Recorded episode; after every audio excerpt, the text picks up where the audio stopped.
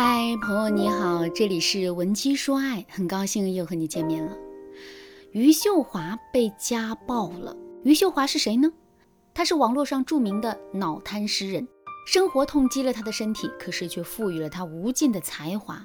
她曾经有过一段痛苦的婚姻，可是却在网上高调表白李健，并给李健写了十首大胆的情诗。李健说，余秀华是在泥里生活，云里写诗。就在前不久，一个叫杨楚策的年轻人闯进了他的生活。余秀华比杨楚策大十二岁，可两个人还是在网友们的声声质疑中订婚了。可令所有人没想到的是，两个人订婚还不到两个月，余秀华和杨楚策就闹到了要分手的地步。事情的起因是余秀华和杨楚策的一场吵架直播。在直播的过程中，杨楚策一直拿着手机，指责蓬头垢面的余秀华不该动不动就骂人。余秀华当时的情绪很激动，一直在声嘶力竭地质问杨楚策：“哪有人吵架的时候开直播的？你打我的时候怎么不直播？”这个打字一出口，便一时激起了千层浪。媒体纷纷跟进，询问余秀华被打的细节。余秀华也坦言，她曾被杨楚策掐脖子，掐到喘不过气。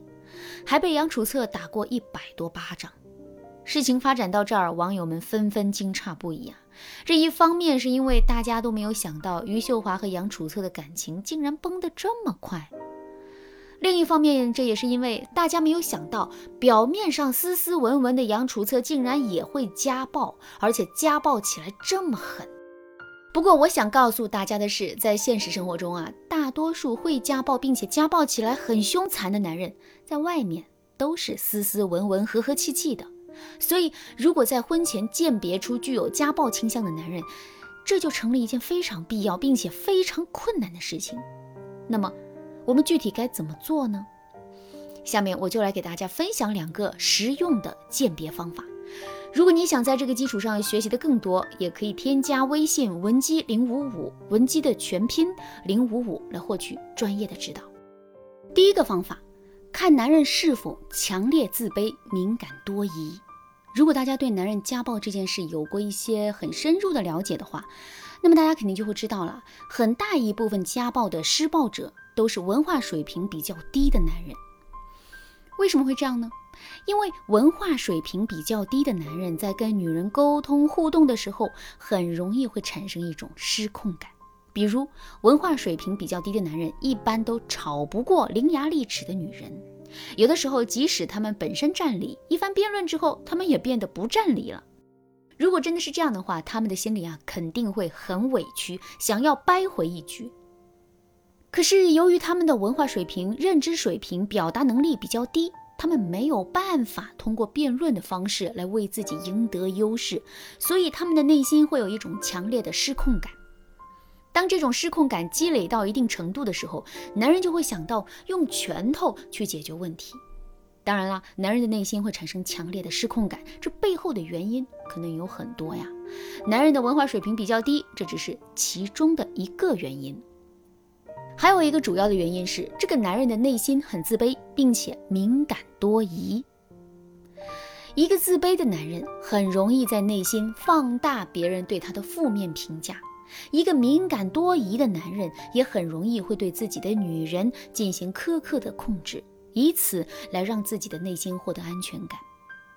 如果把这两者结合到一起呢？一个既自卑又敏感多疑的男人，对自己女人的控制欲肯定会更强。